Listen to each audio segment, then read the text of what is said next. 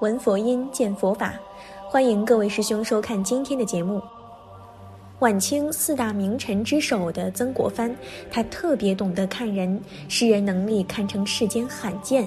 在征讨太平天国的时候，湘军名将胡林翼特别有战略眼光，被人视为匡扶社稷的大英雄。不过，对于胡林翼，曾国藩曾有这么一段评价：幕僚问曾国藩，曾大人。您认为胡将军到底是个怎么样的人呢？曾国藩直言不讳地说：“胡林翼是大英雄啊，他的才华和战略眼光那是我所不能比拟的。但是我看他徒有英雄之气，却满脸愁苦，少了该有的精神气呀，实在是遗憾。”过了好些年之后，曾国藩的话果真应验了。胡林翼在四十九岁那年就猝然长逝，临终之前还郁郁寡欢，壮志难酬。谈到寿命，相信大部分中国人都认为特别不吉利，觉得十分忌讳。不过生死这些事，我们终究需要面对。而长寿与否，其决定权虽然不在我们手上，但我们却能够通过改变自己的习惯和生活方式，延长自己的寿命。一切都事在人为，一个人是否长寿跟这三点有关：一，一个人的精气神决定了他的寿命。曾国藩认为，功名看气概，富贵看精神。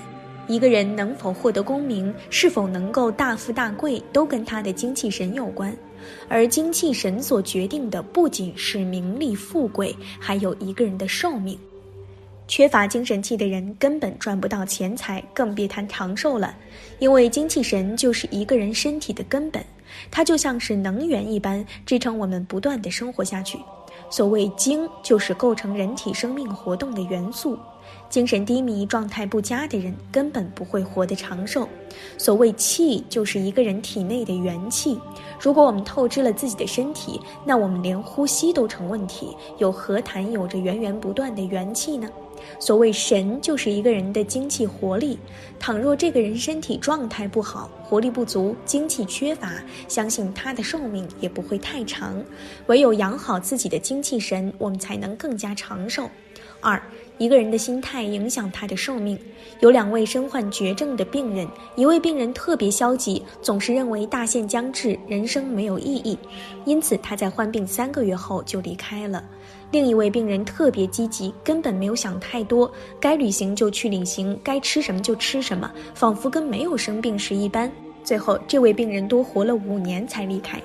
为何这两者存在如此大的差别呢？就是心态的问题。一个人的心态好，他身体的状况都会好转起来；而一个人的心态不好，哪怕他没有病，最后都会得病。为何有些人患了心理疾病之后，身体也会逐渐的患病呢？因为人之心理会对人之身体产生巨大的影响，这两者是相互联系的。做人心态好一点，那我们自然能够感受到春暖花开，看到世间美景，觉得人间值得。而做人心态不好，所看到的一切都是阴暗的，那这样的人根本不会活得长久。心如何，命就如何。三，长期损害自身健康的人绝对不会长寿。在如今这个压力极大的社会当中，大多人都习惯于用命换钱，他们眼中只有钱财，而缺少了对健康的重视。尤其是一些中年人，他们为了养活二胎，为了偿还房贷，一个人打两三份工作，甚至经常熬夜，根本不在乎自己的身体情况。新闻里经常会出现这样的消息：有些中年人在四十九岁之前就离开了。有些中年人直接倒在了电脑前，有些中年人因身体透支而患了重病。为何这些人都过早的遭遇不幸呢？不是因为他们吃不好穿不暖，而是因为他们经常用命换钱，经常拼命参与到饭局和酒局当中。试想，四五十岁还在酒桌上拼命喝酒，根本不顾及身体的承受情况，那他们还能活得幸福、活得长寿吗？一切都很现实。人活于世，只有两个最为简单的追求，一个是寿命，一个是安稳。长寿那是每个人都期望的事，而安稳那是大多人终其一生的追求。只不过能够安康长寿的人终究少之又少。有些人特别长寿，可就是生活质量太低，不是这里患病，就是那里有健康的问题。反正越长寿就越是受苦。而有些人虽然活得安稳，生活质量也比较高，但他们年纪轻轻就走了，只享受了短暂的人生旅程。对此，不禁想起了苏轼对于人生的感慨：“此事古难全。”既想拥有长久的寿命，又想拥有高质量的生活，那难度就特别大了。一般来说，能够做到福寿安康的人都有着特别好的福气。或许有人会感慨，长寿安康的人绝对是有钱人。其实这种说法是不正确的。钱财能够解决生活中百分之九十九的问题，但无法解决死神。所以说，福寿到老的人未必有钱，但一定有这四个习惯。习惯一：半糊涂半认真。有一副对联写的特别好，上联“大度能容，容天下难容之事”，下联“开口便笑，笑世间可笑之人”。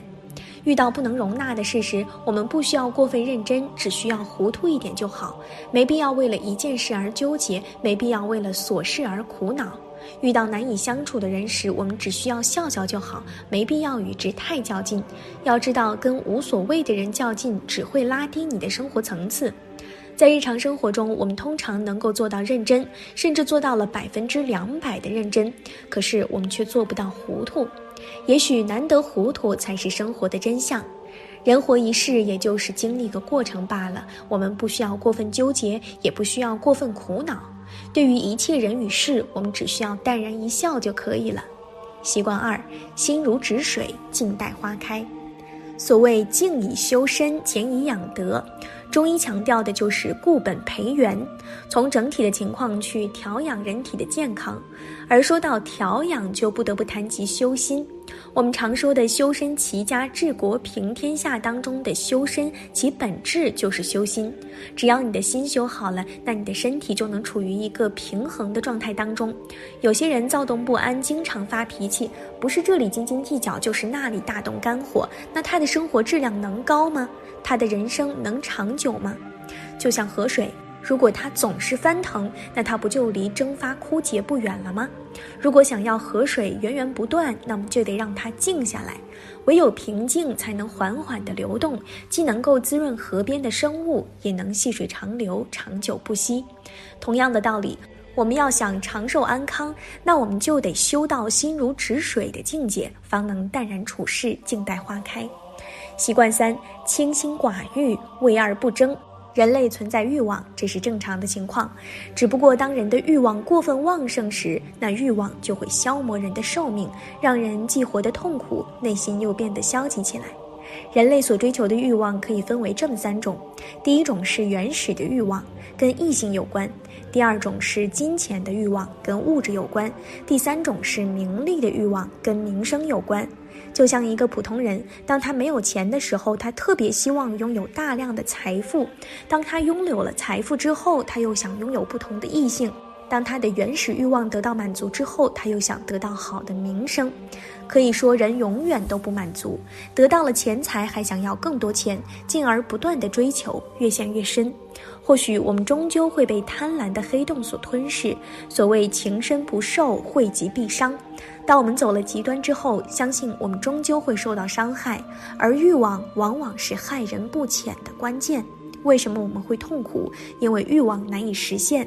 为什么我们会忐忑不安，甚至郁郁寡欢？因为我们对某些人与事求而不得。所以说，清心寡欲，为而不争，方能消除不必要的欲望，达到更高的人生境界。习惯四，做到三七分。对于生活的所有事，我们只需要把握三七分的原则就好。吃饭的时候，我们没必要吃太饱，七分饱就可以了。有些时候留三分空间给自己，不至于吃撑了让自己难受。